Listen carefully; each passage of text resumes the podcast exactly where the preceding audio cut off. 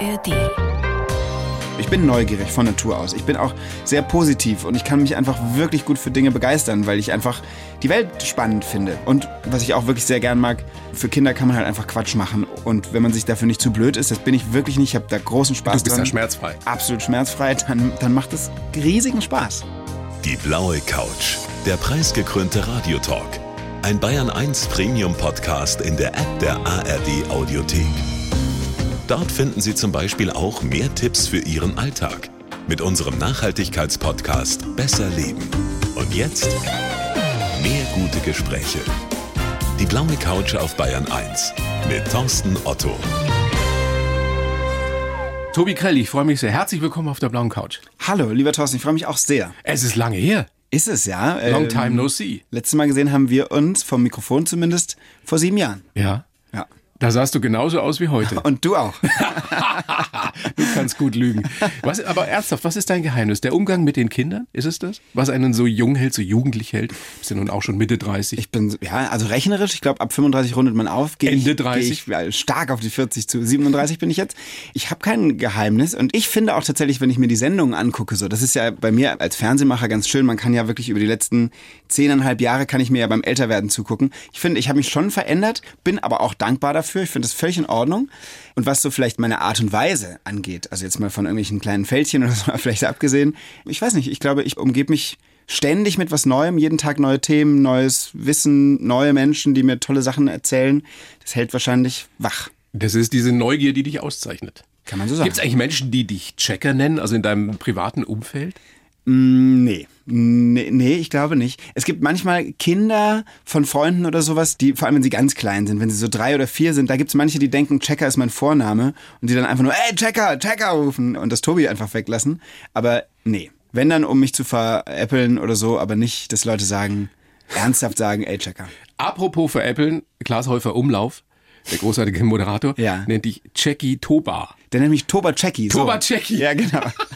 Was noch besser ist. Ja. Das hat auch eine Geschichte. Und zwar war, als ich das letzte Mal bei dir war, 2016, da wurde ich mit dem Bayerischen Fernsehpreis ausgezeichnet für unsere Reportage zum Thema Flucht. Und damals, kurz nach unserem Gespräch, war ich auf dieser Preisverleihung. Und da hätte, ich glaube, Ranga Yogeshwar die Laudatio halten sollen. Der kam aber nicht, weil er irgendwie in Köln am Flughafen festsaß. Und ich glaube, fünf Minuten vor der Show wurde Antoine Monod Junior gefragt, ob er das kurz übernehmen kann. Und der hatte natürlich... Schauspieler? Genau, Für toller, toller wissen, ja. Schauspieler, hat auch den Technik in der Saturn-Werbung, daher kennt Ja. man ihn sehr. Aber auch toller Schauspieler. Und der musste dann kurzfristig einspringen, wusste, werfe ich ihm wirklich 0,0 vor, wusste natürlich nicht, was Checker Tobi für eine Sendung ist, hat das Kinderfernsehen jetzt nicht so verfolgt und stand dann da und musste das irgendwie anmoderieren und hat mich gefragt, wie bereitest du dich denn vor auf deine Rolle als Toba Checky? Und das aber halt vor der versammelten Branche und so weiter. Und ich war sehr, sehr aufgeregt und habe dann auch angefangen zu lachen und habe ihn auch noch korrigiert auf der Bühne und so. Es war mir wahnsinnig peinlich. Und, Und das hat seitdem. Klaas natürlich. Genau. Klaas hat eine kleine Rolle in unserem neuen Film gespielt. Ja. Da haben wir ihm das reingeschrieben und seitdem nennt der mich tatsächlich auch privat, wenn wir uns treffen, Toba. Checker, Tobi und die Reise zu den fliegenden Flüssen heißt der Film. Wie kam es denn dazu, dass der Klaas mit dabei ist? Also hat er sich beworben, hat angerufen und gesagt, Tobi, ich wäre so gern mit dabei. Du bist mein Held. Es war andersrum. Es war andersrum. Also wir haben den Film geschrieben, Johannes Honsel, der Regisseur, Judith Issig, die Regieassistentin und ich, und haben uns die Geschichte ausgedacht. Und es war sehr früh klar, dass wir eine Rolle brauchen, einen Schauspieler für einen Postboten, der die ganzen Film so in Gang bringt. Und dann haben wir überlegt, wer könnte diesen Postboten spielen. Und ich bin einfach großer Fan von Klaas, auch von allem, was Joko und Klaas zusammen machen und die Florida da in Berlin.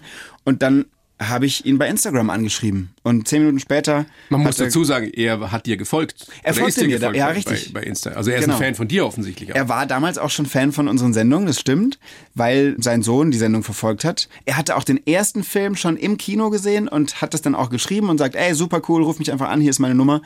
Und dann haben wir gesprochen und er hat gesagt, voll gerne und er findet das super, was wir machen. Es war natürlich ein Ritterschlag, wirklich, weil ich finde, alles wirklich, was die da machen, ist schon super. Aber es wäre nicht passiert, wenn sein Sohn nicht Fan von Checker Tobi So ist es. wäre.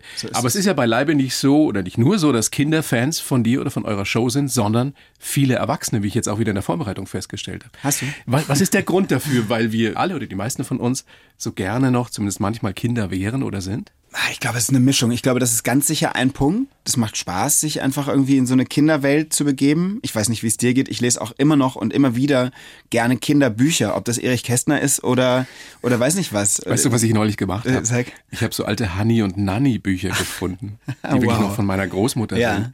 Und habe da reingeguckt und habe mich so dran erinnert, wie ich da tatsächlich damals mit sieben, acht, neun Mhm. waren so mit die ersten Bücher, die ich gelesen habe. Es war so eine Mischung. Ich habe mich ein bisschen geschämt. Auf der anderen Seite war das, fand ich mich irgendwie süß. Aber es katapultiert doch auch zurück, oder? Ja, klar. Wenn du das letzte Mal als Kind gelesen hast, das ist doch faszinierend. Absolut. Ja, und ich glaube, das ist Teil des Geheimnisses. Und Mhm. das wird sicherlich auch wieder so sein in eurem neuen Kinofilm Checker Tobi und die Reise zu den fliegenden Flüssen. Das ist jetzt kein Fantasy-Abenteuer, Nee. sondern, so steht's geschrieben, ein dokumentarischer Abenteuerfilm. Mhm. Es geht um eine Schatzkiste, es geht um ein Rätsel und dieses Rätsel führt dich rund um die Welt. So ist es. Das ist so richtig auf den Punkt gebracht. Ja, absolut. Und dann gibt's noch Marina, Genau. die den Schlüssel zu diesem Rätsel, zu dieser Schatzkiste hat. Genau, die muss ich mal zuerst finden, weil sonst kann ich die Kiste ja gar nicht aufmachen. Ich krieg diese Kiste von Klaas Häufer Umlauf, dem Postboten, komme aber nicht an den Inhalt ran, obwohl mir in einem beiliegenden Brief versprochen wird, du musst den aufmachen und dafür brauchst du erstmal die Schlüsselträgerin. Das ist besagte Marina, eine Kindheitsfreundin, im Film natürlich eine fiktive Kindheitsfreundin, die es aber in meiner echten Biografie schon gab. Und so, ja, reise ich durch Vietnam auf der Suche nach Marina. Dann finde ich sie vielleicht, vielleicht hat sie auch diesen Schlüssel und womöglich reisen wir ab diesem Zeitpunkt zu zweit weiter und äh, versuchen das Rätsel der Kiste zu lösen. Wir wollen nicht zu viel verraten, aber es geht um zum Teil sehr ernste Themen. Es geht um Klima, es geht um arme Länder, es geht auch um sehr wichtige Themen wie Freundschaft. Und du immer mittendrin mit diesem Blick, mit diesem kindlichen Blick und diesem Drang, Wissen unterhaltsam zu vermitteln. Und das ist schön daran, weil es wieder auf Augenhöhe ist und so kein bisschen mit dem erhobenen Zeigefinger. Das freut mich, wenn du das so empfindest. Ja. Ist das was, was du anschalten, anknipsen kannst oder bist du grundsätzlich so? Dieses Prinzip Augenhöhe, was mir ja auch sehr, sehr gut gefällt, ja, was glaube ich ganz wichtig ist, um mit Menschen, egal wem, zu kommunizieren. Ich wollte gerade sagen, du sagst es genau, egal mit wem. Also das ist nichts, was ich ähm, einschalte, weil ich denke, jetzt ist es für Kinder und da ist Augenhöhe wichtig oder so, sondern also ich habe ja hab das ja auch nicht geübt oder gelernt oder so, sondern das ist halt irgendwie zum Glück da und kommt offensichtlich gut an. Also ich habe jetzt nicht irgendwie den Kinderfernsehmodus, den ich einschalte und sobald die Kamera nicht mehr läuft, bin ich irgendwie ein ganz anderer, sondern es ist natürlich so ganz viel von dieser Figur Checker Tobi ist in meiner Person einfach angelegt. Das ist, ich bin neugierig von Natur aus. Ich bin auch sehr positiv und ich kann mich einfach wirklich gut für Dinge begeistern, weil ich einfach die Welt spannend finde. Und du magst Kinder. Und ich das mag ist ja nun auch eine Voraussetzung, ohne die es nicht ginge. Wohl wahr. Zumindest nicht auf Dauer. Das stimmt. Aber ich glaube, die Art und Weise, wie wir Kinder, nämlich als Publikum, für die wir Programm machen und die wir begeistern wollen, wenn man die so betrachtet und dann irgendwie erstmal nur nimmt, Kinder haben ein großes Gerechtigkeitsbedürfnis. Kinder sind brutal ehrlich. Wenn die was kacke finden, dann sagen sie mir das schon auch. Oder sagen, da warst du gar nicht wirklich, das habt ihr gefaked oder so. Ja. Die haben, nehmen ja kein Blatt vor den Mund. Umgekehrt feiern sie aber Sachen, wenn sie sie cool finden, auch richtig. Und das liebe ich, dieses Ungefilterte. Und was ich auch wirklich sehr gern mag, für Kinder kann man halt einfach Quatsch machen. Und wenn man sich dafür nicht zu blöd ist, das bin ich wirklich nicht, ich habe da großen Spaß Du bist dran. ja schmerzfrei. Absolut schmerzfrei, dann macht das riesigen Spaß. Was mich besonders interessiert, es gibt ja, ich meine, es gibt viele großartige Kinder, wie es auch viele großartige Erwachsene gibt. So ist es. Aber es gibt auch unter Kindern wie unter Erwachsenen Nicht so coole nicht Menschen. so. Es gibt, Michael Mittermeier hat gesagt, die Arschlochkinder. Ja. Die gibt's ja nun. Ja, klar. Wie, wie gehst du mit denen um? Also ich meine, du kommst ja nun mit sehr, sehr vielen zusammen. Aber ich glaube, also auf den ersten Blick, ich würde auch wahrscheinlich selten auf den ersten Blick einen Erwachsenen als Arschloch identifizieren. Also ich habe kurz Kontakt mit diesen Kindern und auch mit den Erwachsenen dazugehörigen, das muss man ja auch sagen. Meistens sind ja Eltern dabei. Und ähm, Es sind ja Gott sei Dank wenige. Erstens das. Erstens sind es sehr wenige. Und zweitens, ich glaube, in den kurzen Momenten kommt dann diese, diese Seite der Persönlichkeit nicht so zum Tragen. Die sind dann, freuen sich, dass sie mich treffen. Manche sind natürlich anstrengend und auch dreist oder sowas. Und man denkt dann so, Alter, wer hat dich denn erzogen? Aber irgendwie, so die Momente, wo ich die Kinder treffe, sind immer erstmal sehr, sehr nett. Tatsächlich ist es wirklich so, wenn du das schon so sagst oder fragst, dass öfter die Erwachsenen diejenigen sind, die im Kontakt mit mir zumindest, wenn es um mich als öffentliche Person geht, dass die so ein bisschen seltsame Anwandlungen bekommen, weil manchmal die Erwachsenen in, weiß ich nicht, so Autogrammsituationen, die schubsen ihre Kinder vor oder sagen laut, jetzt drängel dich doch mal vor, wir müssen Jetzt zum Bus. drängel oder, dich doch mal ja, vor. Ja, oder antworten für ihre Kinder, obwohl ich mit den Kindern spreche. Also lauter so Kram, das kommt eher von den Erwachsenen. Es ist glaube ich, immer so, dass die Kinder das von den Erwachsenen, von den Eltern Ja. sich abgeguckt haben. Wahrscheinlich schon. Wahrscheinlich sind immer wir Eltern schuld.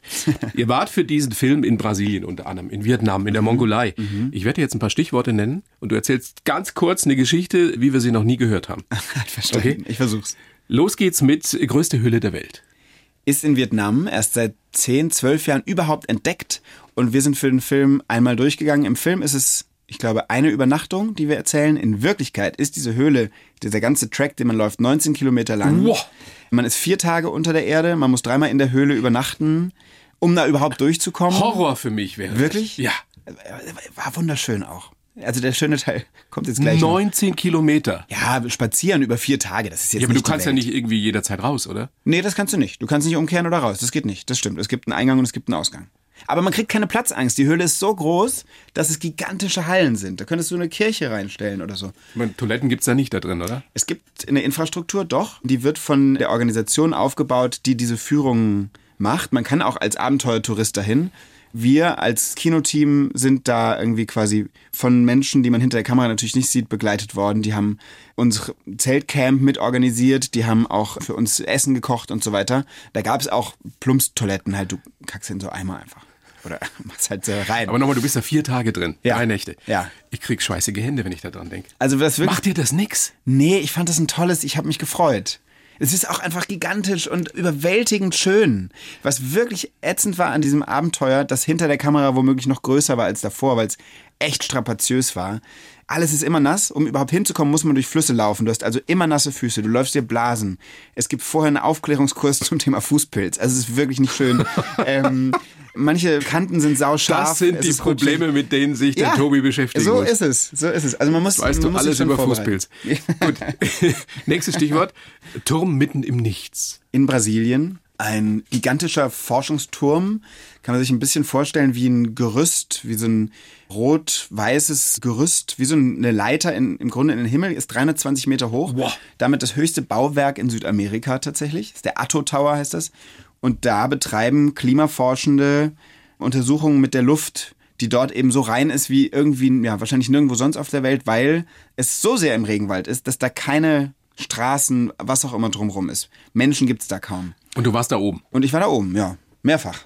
Jetzt geht die Legende, dass du Höhenangst hast oder zumindest Höhenangst hattest. Hatte ich, richtig. Zu Beginn meiner Checkerzeit ist mir sowas nicht so leicht gefallen. Dann habe ich zehn Jahre lang diese Sendung gemacht, kraxel beruflich jeden Tag irgendwo drauf gefühlt und habe das gut überwunden mittlerweile. Es ich hatte keinen ne? Stress, da hochzukommen. Nee. Nee. nee.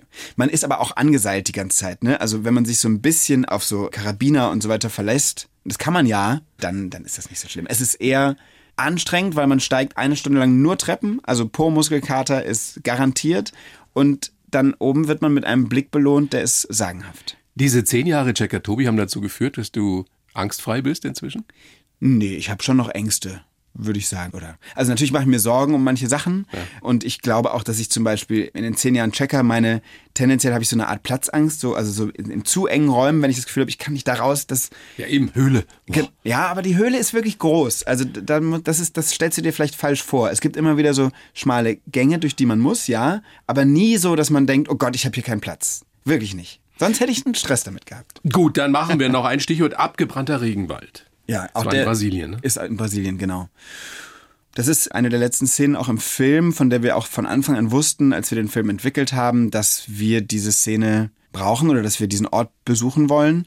Wir alle wissen ja, wenn wir ein bisschen politisch sind und für das Klima und die Welt interessieren, dass in Brasilien ganz bewusst Regenwald abgeholzt, abgebrannt wird, damit dort Weidefläche entstehen kann für Rinder oder zumindest Soja angebaut wird, das dann an Tiere verfüttert wird.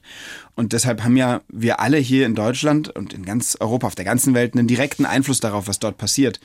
Und wir wissen auch alle, dass der Amazonas als Lunge der Erde eine enorm wichtige Rolle spielt bei der Klimakrise und dass man den besonders schützen muss. Und es war uns wichtig, einmal dort zu sein und diesen Ort zu emotionalisieren in unserer Geschichte und dann eben für alle, die hier in Deutschland dann den Film im Kino hoffentlich gucken, diese Brücke einmal zu schlagen. Man sieht dich da, wie entgeistert du bist, wie, wie wirklich bewegt, zutiefst bewegt du bist, als du diesen abgebrannten Wald da siehst. ja, das ist auch sicherlich einer der Momente, die ich in meinem Leben nicht mehr vergessen werde, dort zu sein, weil Also wie gesagt, wir wissen ja alle, dass es das gibt, aber wenn man dann dort ist und irgendwie vorher schon zwei, vier, fünf Tage im Regenwald gedreht hat, auch wir waren bei Indigenen, die dort leben, deren Lebensraum abgefackelt wird und haben mit denen dort gelebt und die haben uns in ihr Dorf eingeladen, wir haben mit denen gegessen und so weiter. Es war sehr herzliches Leben dort mit denen.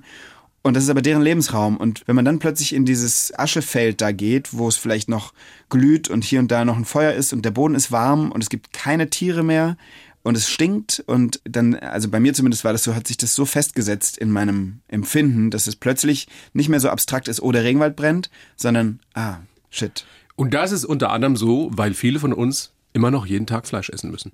Definitiv. Kann man das so, so platt sagen? Ja, ob das so platt ist, ja, also klar, das hat einen Einfluss. Ich glaube, wenn 82 Millionen Deutsche von jetzt ja, auf nicht nur in Deutschland, sondern weltweit eben, ja. in der ganzen Welt, genau, aber also für alle, die jetzt zuhören oder so, wenn alle sagen würden, ich gucke mir meinen Fleischkonsum besser an, dann ist es zumindest ein kleiner Hebel. Es gibt ja 1500 andere Faktoren und, und Hebel und natürlich finde ich auch ganz wichtig immer wieder zu sagen, die großen Hebel muss ja die Politik setzen. Der einzelne Verbraucher kann was machen und ich finde es total richtig und wichtig, dass jeder von uns auch klimabewusst leben soll. Also ich glaube, das ist, wir leben in einer Zeit, wo man das nicht mehr einfach wegignorieren kann. Und jeder kleine Unterschied macht einen Unterschied. Also ich esse, seit ich das gesehen habe und seit ich irgendwie mich dafür interessiere, deutlich weniger Fleisch. Immer noch, aber deutlich weniger. Und ich gucke sehr genau drauf, wo es herkommt. Wenn das alle tun würden, würden wir was verändern. Und das ist wieder das Schöne an diesem, deinem zweiten Film, dass man äh, wirklich was dazulernt, hm. dass man aber trotzdem sehr, sehr viel Spaß hat. Checker, Tobi und die Reise zu den fliegenden Flüssen ab dem 5. Oktober im Kino und ab Samstag, diesem Samstag, Ja. seid ihr auf großer Kinotour So ist es. in ganz Deutschland. Ja. Das heißt, da ist der Tobi zum Anfassen mit dabei, man kann den Film gucken und Ja, und man kann mich dann treffen und vor allem Fragen stellen zum Film. Das ist der Teil, auf den ich mich am meisten freue. Also wir haben seit viereinhalb Jahren dran gearbeitet, auch durch Corona. Viereinhalb ja, Jahre? War ein langer, langer, langer Prozess. Und jetzt geht es so los und jetzt gucken die ersten Menschen diesen Film, an dem wir lange gearbeitet haben, in dem sehr viel Herzblut steckt, viel Schweiß, bisschen Fußpilz, alles mit in diesem Film. und, äh, und jetzt gucken die Leute das und ich freue mich so sehr drauf, mit den Kindern und den, auch den Erwachsenen drüber zu sprechen, über deren Eindrücke, die Fragen, die bleiben. Das ist der Teil, auf den ich mich sehr freue. was wünschst du dir, dass jemand, egal ob jetzt Kind oder Erwachsener, sagt, der den Film gesehen hat? Was wäre das schönste Kompliment für dich? Das Schönste für mich, glaube ich, wäre, wenn sie sagen, dass ähm, sie gelacht haben und Spaß hatten, dass sie ja auch irgendwie was, was Spannendes gesehen haben, aber vor allem, dass der Film irgendwas angestoßen hat. Das ist das, was mir wichtig ist. Der darf gern bei jedem was anderes machen, andere Eindrücke hinterlassen und anders wirken. Vielleicht beschäftigt die eine Person der abgebrannte Regenwald viel und eine andere Person findet es total cool, dass der Film am Anfang im Weltraum anfängt und er hängt sich total daran auf. Kann auch alles sein. Aber wenn er irgendwie was anstößt und die Familien, die da rauskommen, danach noch was zum drüber reden haben, das würde mich freuen. Ich habe ja vorhin schon gesagt, dass es äh, dir ganz wichtig ist und dass mir das immer wieder auffällt, dass du auf Augenhöhe mit den Menschen, speziell auch mit den Kindern sprichst und dass dir das eben auch gar nicht schwer fällt. Liege ich richtig mit der Annahme, dass du das alles tust, weil du im klassischen Sinne nicht erwachsen werden willst? Also dieses typische vernünftig sein, an die Rente denken, Sicherheit ist das Wichtigste im Leben. Tue ich auch alles. Denke auch an die Ja? Rente, sorge vor und so weiter. Aber ich weiß gar nicht, ich habe, glaube ich, gar nicht so sehr einen Begriff von Erwachsenwerden ist gleich. Und das bedeutet dann automatisch, dass man irgendwie vorsichtiger wird und weniger Quatsch macht oder sowas. Ich glaube, es gibt ja genug Leute, die das Gegenteil beweisen, die irgendwie auch mit 50, 60 noch mit sehr viel Spaß und Neugierde und äh, so weiter durchs Leben gehen. Du musst dir ja nur, um beim Kinderfernsehen zu bleiben, Christoph und Armin von der Maus angucken. Die machen seit 50 Jahren Kinderfernsehen. Seit 50 Ja, Jahren. ist so. Mit sehr viel Humor und sehr viel Neugierde und Begeisterung und, und das sind ja auch zwei erwachsene Männer, definitiv. Ja, aber irgendwie haben sie sich halt das erhalten und das geht mir einfach vom Naturell auch so. Wenn man dich privat trifft, bist du ganz genauso? Ja, Wie der schon. Checker? Ja, plus so ein paar Bist, ähm, du, bist du so ein kleiner Klugscheißer? Ähm, ja. also ich weiß nicht, ob ich so ein Klugscheißer bin. Ich Aber der sagt, nein, das ist dann doch noch ein bisschen anders. Also ich habe auf jeden Fall, ich bin halt einfach interessiert an der Welt. Ja. Und, und ich kann mir natürlich auch bei weitem nicht alles merken, was ich in den letzten zehn Jahren so gelernt habe. Dann, dann wäre ich der Oberklugscheißer. Aber ganz viel ist ja auch wieder weg. Also du hast kein fotografisches Gedächtnis leider oder so. nicht, leider Du nicht. bist auch nicht höchstbegabt oder solche Auch Geschichten. keineswegs, keineswegs würden auch, glaube ich, meine Lehrkräfte von damals bestätigen, dass es da auch hier und da Lücken gab. Aber ich. Hast auch ähm, keine Flugblätter verfasst. Um Gottes Willen, nein, wirklich nicht. Aber wichtiges Thema, über das. Ist das, wäre das ein Thema? für den Checker. Kann Also man mit Kindern über so etwas, ein, ein politisches Thema im weitesten Sinne, Unbedingt. sprechen? Also für den Checker ist es deshalb kein per se kein gutes Thema, weil wir ja immer Sendungen machen, die nicht tagesaktuell sind. Wir machen Sendungen zu einem Thema, das muss, wie wir das sagen, repertoirefähig sein, also auch in fünf Jahren noch laufen können, im Fernsehen, im Internet, ohne Aktualität zu verlieren. Aber Logo zum Beispiel, die Kindernachrichten oder wir mit unserem Webformat Checks, wenn wir uns, das ist ein äh, Gefäß, in dem wir uns manchmal tagesaktuelle Sachen angucken, finde ich, müssen unbedingt über diese Flugblätter reden, darüber, was das bedeutet, auch um zu erklären, was ist der Holocaust, was heißt da verharmlosen und so weiter. Das muss man ja auch Kindern erklären, die kriegen das ja auch mit. Und Kinder verstehen es auch. Absolut, genau. Ja. Ja. Seit zehn Jahren bist du jetzt der Checker, Tobi. Stimmt die Geschichte, dass du damals beim Casting, in, bei dem du dich ja gegen, weiß nicht, 160 Bewerber durchgesetzt hast, dass du da eine Szene in einem Ziegenstall gedreht hast? Ja, das haben wir alle. Ich weiß nicht genau, wie viele Leute zu diesem Casting eingeladen wurden. Also 160 haben sich wohl beworben. Ich bin ja ganz anders dazugekommen. Ich habe mich nicht beworben, sondern die Redaktion hat mich quasi bei der Sendung, wo ich vorher war, im Fernsehen gesehen und dann auch zum Casting eingeladen.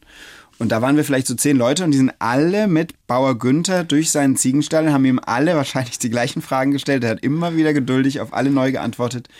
Und der Auftrag war, geh in den Ziegenstall und mach eine Reportage, die Kinder spannend finden könnten. Ich habe mich, wie gesagt, nicht beworben und weil ich irgendwie so dachte, naja, ein Casting, ich habe noch nie ein Casting gemacht, es wird bestimmt spannend, ich mache mal mit. Das war die einzige Grundhaltung, die ich hatte und danach war Improvisation und ich glaube, genau deshalb hat es dann geklappt, weil ich einfach sehr locker war und nicht dachte, okay, ich muss aber Punkte X bis Y abspulen oder so. Hast du damals geahnt, wie erfolgreich das werden würde? Nicht im geringsten. Nee. Nee. Ich habe damals gedacht, habe damals noch in Berlin gewohnt und habe gedacht, okay, ich mache jetzt diese Staffel, dafür haben sie mich jetzt engagiert, bin ich eineinhalb Jahre in München und dann gehe ich zurück. Dann wurde das erfolgreich, dann haben sie noch eine Staffel und noch eine, noch eine. Jetzt bin ich seit zehneinhalb Jahren hier, auch sehr gern mittlerweile. Aber ich habe nicht im geringsten gedacht, dass ich das jemals so lange tun würde. Du hast vor kurzem den Bundeskanzler Olaf Scholz interviewt für Checks, wie das Format heißt, Mhm, genau. und hast ihn geduzt. ja, habe ich, genau. Weil? Da haben wir vorher natürlich auch in der Redaktion und so lange drüber geredet. Also als Checker Tobi habe ich bisher, glaube ich, noch niemals jemanden gesiezt. Beziehungsweise. Angela Merkel hast du gesiezt. Du hast recht. Angela Merkel habe ich gesiezt. Allerdings auch folgendermaßen, Angela Merkel wusste ich zwei Minuten, bevor ich sie treffe, dass ich sie interviewen würde. Das war nicht vereinbart, das war sehr, sehr spontan. Okay. Angela Merkel, habe ich, stimmt, du hast recht. Also ja, das darf Olaf Scholz jetzt nicht hören. Aber, aber ja, wir haben halt gedacht, der Checker, der duzt die Leute und ich habe ihn natürlich, bevor das Interview anfing, habe ich ihn gefragt, ob das in Ordnung ist und da meinte er, na klar, also kannst mich gerne duzen. Und dann haben wir das Interview ja auch mit der Frage begonnen, wie darf ich denn sagen? Und es ist auch so ein roter Faden, der Okay. sich so durchzieht, wie nenne ich den denn bloß, wenn ich ihn nachher treffe? Ja, genau. Was hat dich bei dem am meisten interessiert? Bei Olaf Scholz? Ja. Ja, viele Sachen. Also ähm, ich hätte, wenn wir ohne Kamera noch viel Zeit gehabt hätten, hätte ich ihn sehr viele politische Fragen gefragt. In dem Gespräch, in der Sendung ging es ja eher darum, den Bundeskanzler kennenzulernen und ihn zu fragen, für die Kinder verständlich zu machen, was macht eigentlich so ein Bundeskanzler und wie denkt so ein Bundeskanzler, wie fühlt der, wovor hat der Angst? Solche Fragen sind ja gefallen. Und auch mit ihm haben wir natürlich über das drängendste Thema unserer Zeit, die Klimakrise, zumindest kurz gesprochen. Wie fandst du, dass er sich geschlagen hat? Also kann der mit Kindern? Ich finde schon. Ich finde, er hat das auf eine ihm eigene und typische Art und Weise gemacht. Das hat mich nicht überrascht. Aber Er ist noch nicht der emotionalste Zeitgenosse, zumindest nicht in der Öffentlichkeit. das ist er nicht. Aber ich finde, er hat auf die Fragen der Kinder gut geantwortet. Also es waren noch zwei Kinderreporter mit dabei, muss man vielleicht dazu sagen. Und er hat versucht, denen so zu antworten, dass sie es verstehen. Und eins der Kinder hat auch immer wieder nachgefragt und er hat seine Antwort nochmal korrigiert und so. Das hat er gut gemacht. Und da war er auch noch ohne Augenklappe. Da, da war er noch gesund, ohne Sturz. Für die, die es noch nicht gehört haben, er hat äh, beim Joggen, hat sie ihn Samstag, wohl ja. hingehauen. geschmissen, wie man sagt. Das ist ganz spannend. Jetzt trägt er eine Augenklappe Ja. und hat bei Instagram gepostet, ich bin gespannt auf die Memes. Und tatsächlich weiß ich auch von unserer Interviewvorbereitung, wir mussten aufpassen, dass wir eben ja, ihn jetzt nicht in irgendeine Situation bringen, wo man irgendwelche Memes draus machen kann. Also äh, total verständlich, ne? Wenn du irgendwie als Bundeskanzler dich in eine Kindersendung begibst, ist was anderes als das ZDF-Sommerinterview, das ARD-Sommerinterview. Haben wir drauf geachtet. Sehr, sehr gut. Also du kommst rum, du lernst viele spannende Menschen kennen. Und jetzt wollen wir dich auch noch ein bisschen besser kennenlernen. Tobi, ich schreibe ja für jeden Gast einen Lebenslauf. Ja. Habe ich auch für dich versucht. Den gebe ich dir jetzt. Du kennst ihn nicht, du liest ihn vor und sagst uns dann bitte, ob du den so unterschreiben kannst. Bitteschön. Ich heiße Tobi Krell und bin Welterklärer, Kinderfreund und Fernsehnase. Soweit richtig. Ich liebe es, Quatsch zu machen und dabei Wissen zu vermitteln. Als Checker lerne ich auch selbst immer etwas dazu und kann Christbaum, Römer oder Kackwurst sein. das stimmt, ich verkleide mich oft und das auch mit einer großen Lust. Wir trauen uns auch an schwierige Themen, denn ich bin überzeugt, dass man Kindern alles verständlich machen kann. Kinderfernsehen hatte ich nie geplant. Meine ersten Berufswünsche waren Olympiasieger und Sportreporter. Das ist auch richtig. Ah, witzig, genau. Lange nicht drüber nachgedacht. Mir sind viele gute Dinge einfach passiert und Checker ist mehr Lebenseinstellung als Beruf. Ich bin gespannt, was als nächstes kommt. Vielleicht Schauspieler oder Moderator einer großen Show. Mein Ziel, noch viel mehr Dinge machen, die gut tun. Sehr schön voll auf den Punkt. Sehr gut. Keine Sache, die ich. Das Einzige, also Schauspieler ist jetzt nicht das, was mir vorschwebt oder so. Also was, Ja, aber du hast jetzt Schauspielern müssen für diesen für neuen den Film. Film. Das stimmt. Hast du Talent?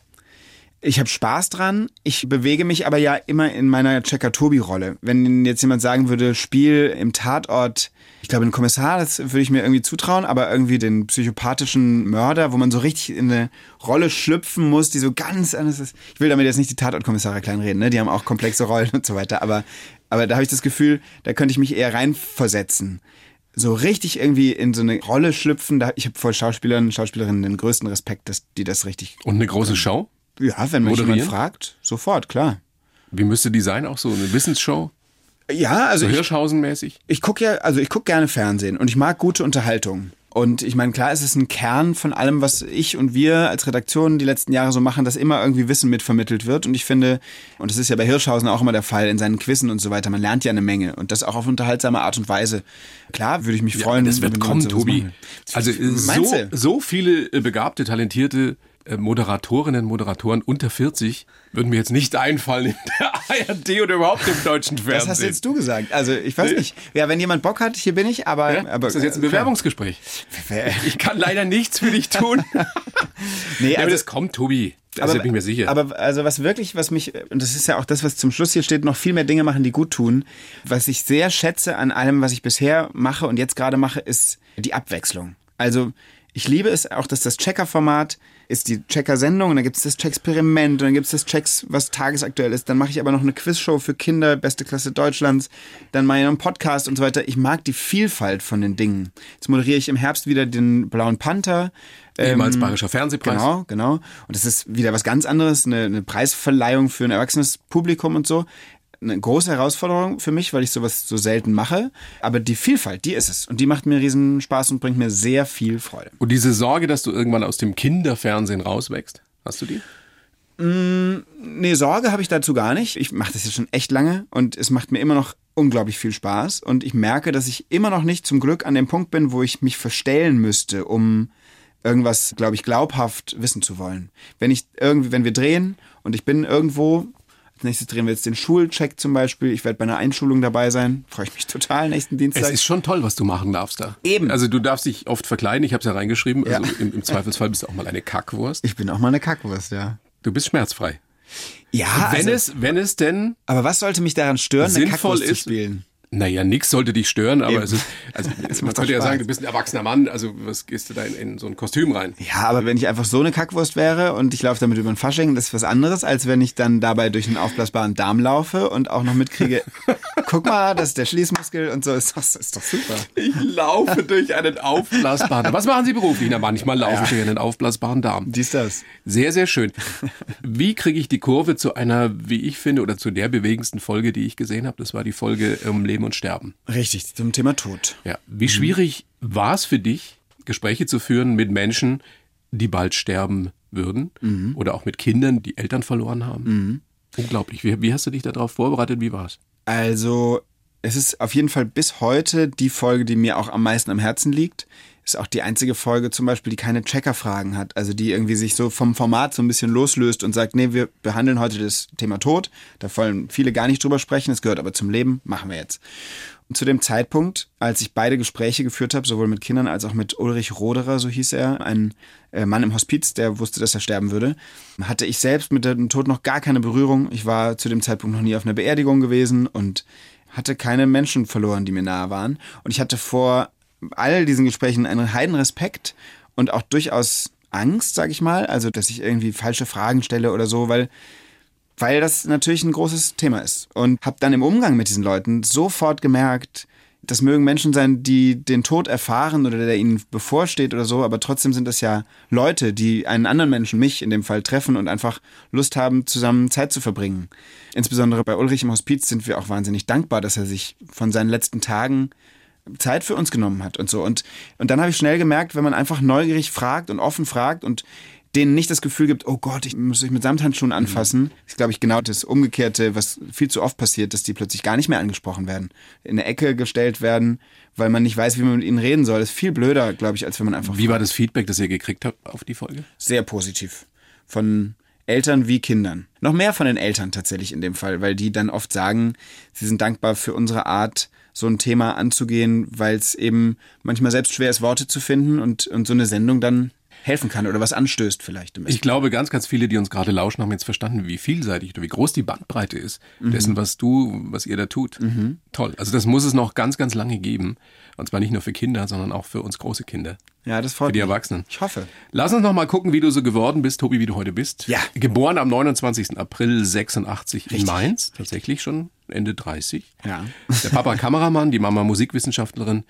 Da muss ich kurz, meine Mama hat mich darauf hingewiesen, ich soll das jetzt mal korrigieren. Okay. Also, meine sie ist Mama. nicht Musikwissenschaftlerin. Doch, doch, ist sie. Aber? Also beide haben Lehramt studiert ursprünglich mal. Okay. Auch ein Referendariat gemacht. Also beide für Deutsch und Geschichte. Meine Mutter hat zusätzlich noch Musikwissenschaft studiert. Okay. Dann haben die beide keine Stelle bekommen, späte 70er, frühe 80er irgendwie, als Lehrkräfte. Und meine Mutter ist einfach in ihrem Hiwi-Job geblieben und ist in der Musikwissenschaft an der Uni Mainz geblieben und hat da die Bibliothek gemacht. Die war die Bibliothekarin dort, hat die lange geleitet, diese Bereichsbibliothek. Und das ist meine. Und sie sagt immer wieder, ich bin doch keine Musikwissenschaftlerin. Okay. Sie will sich nicht mit fremden Federn schmücken. Richtig. Das ist sehr sympathisch. Deshalb Mama hiermit korrigiert. So, wie stolz sind Mama und Papa auf dich? Sehr stolz, glaube ich. Weil also, du im Fernsehen bist oder weil du sowas Tolles im Fernsehen machst? Ich glaube letzteres. Ja, ich glaube, wenn ich jetzt irgendwie so Olli Pocher mäßig einfach nur Leute verarschen würde, äh, ohne Respekt vor anderen Menschen und so weiter, dann wäre das anders. Aber die können, glaube ich, sehr hinter dem stehen, was ich so tue tun das auch. Und mein Vater, der ja selbst die Branche sehr gut kennt, mit dem kann ich auch ja, über Senderstrukturen und so sprechen. Das ist auch schön, dass wir da was teilen. Und meine Mama ist einfach sehr, sehr stolz und freut sich voll auch für die Dinge, die ich so erlebe. Du bist aufgewachsen auf dem Land in Rheinhessen zwischen Bauernhöfen und Weinbergen. Richtig. Wusstest du das als Kind zu würdigen? 0,0. Überhaupt nicht. Was langweilig? Nee, langweilig war es auch nicht. Ich bin da gerne aufgewachsen. Also ich bin in Mainz geboren, aber mit zehn sind wir aufs Land rausgezogen. Und ja, es war halt irgendwie, am Anfang war es anstrengend, weil im Dorf, also erstmal musste ich überall hingefahren werden. In den Turnvereinen mussten, meistens hat unsere Mutter uns gefahren, zu Freunden, die in anderen Dörfern wohnten, immer mit dem Auto fahren. Busanbindung war eh auch schwierig. Und erst seit ich ausgezogen bin und je länger ich von da weg bin, liebe ich es zurückzukommen und denke, so, ist das schön hier. So geht's doch jedem. Ja, ist so, ja. ja. ja. Wenn du so wie ich in so einer Kleinstadt in der Oberpfalz aufwächst, willst du auch nach, nach der Welche Schule willst du weg. In Weiden. Oh, ah, war ich noch nie. die Metropole der nördlichen Oberpfalz. Dann willst du irgendwann weg. Ja. Und jetzt weiß ich, wie schön es da ist. Ja, genau. Und so was das für eine tolle so Kindheit auch. Mhm. Ja, same. Berufswunsch damals Olympiasieger? Richtig, war mein erster Was Beruf. Realistisches halt. Ja, absolut. Und du hast, stimmt es, was du gesagt hast? Egal in welcher Disziplin? Ja, ja. Ich habe einfach sehr gern Sport geguckt und ich wollte einfach, hauptsächlich wollte ich auf so einem Treppchen stehen und eine goldene Medaille haben. Ja. Aber ich habe auch früh Und weinen bei der Nationalhymne. Ja, auch das hätte ich mir sehr gut vorstellen können. Ich habe einfach früh angefangen mit Gerättouren und war dann sehr schnell in so einem Förderding viermal die Woche und so weiter und habe dann natürlich was, da muss ja dann so 94 gab es da eine Sommer-WM, äh, Sommer-Olympischen Spiele wahrscheinlich. 94? 84 war Los Angeles, 88 Seoul, 92 war. 92. Ja. ja 92 war doch Barcelona. Barcelona! Kann, das war 92. Ja, okay. Mhm. Also auf jeden Fall habe ich damals Andreas Wecker, deutscher Profiturner, ja. dabei zugeguckt, wie er am Reck die Riesenfelgen gemacht hat mit Flugelementen und so und dachte, Alter, das will ich auch. Es war also lange vor Fabian Hambüchen. Hambüchen. Genau, damals noch Andreas Wecker und das fand ich fantastisch und deshalb dachte ich, ich will auch Olympiasieger Wieso ist nichts draus geworden? Ich glaube, weil ich nicht genug Talent hatte. Ich würde mir sogar sehr sicher, würde ich sagen, ich hatte einfach nicht genug Talent. Ich habe es sehr gern gemacht, auch 18 Jahre lang geturnt, aber es hat 18 Jahre lang? Ja. Und du sitzt hier noch und kannst dich ganz normal bewegen und alles ist gut? Ja, zum Glück wieder. Knie, Schultern, macht alles noch mit. Sportreporter. wäre etwas realistischer gewesen. Richtig. Großer Fußballfan, Kaiserslautern. So ist damals. es. Es ist Natürlich. Es, ne? Klar, das war dann 96, da ist Lautern abgestiegen. Dann kamen diese sensationellen zwei Jahre, wo Otto Rehagel da war und erst direkt Pokalsieg, dann 97 Aufstieg, 98 Meisterschaft. Ich weiß noch genau, weil 98 waren wir schon umgezogen und wohnten auf dem Land. Und am ersten Spieltag hat Lautern gegen Bayern gespielt. Natürlich der Verein, den ich überhaupt nicht abkonnte als Lautern-Fan, ist ja klar. Und sowohl in der Hin- als auch in der Rückrunde hat Lautern 1-0 gewonnen. Und ich habe das Viertel, in dem wir da gewohnt haben, zusammengeschrien. Also man hat meine Schreie wirklich die Straße runtergehört. Ich war bei der Meisterfeier als Reporter dabei. Nein! Ja. Nein! Ja.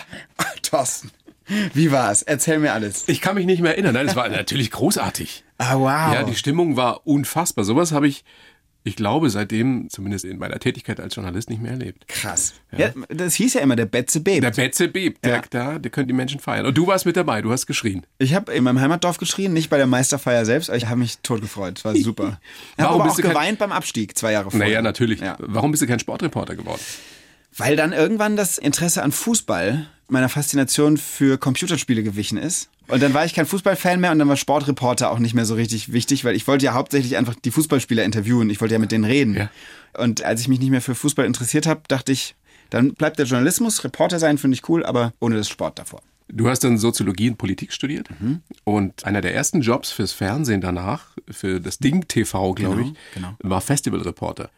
Stimmt es, dass du eine Umfrage gemacht hast, bei der du einfach nur immer na gefragt hast? Ja, da Na? war was. Ja, ja, ja, ja, ja, stimmt, genau. Und dass die deshalb so gut wurde? Das ist ja auch dieses Gernstel-Prinzip im BR-Fernsehen. Ja, ja, der geht auch nur hin und, Und sagt, und wie? Ja, genau. ja, und das macht er auch schon seit, was, 35 Jahren? 100 Jahren. Ja, ewig. Und mit nicht abbrechendem Charme, finde ich. Also es wird immer nur besser. Ja, diese Umfrage gab's. Ich glaube, bei Rock am See oder so vielleicht mal, irgendein Festival.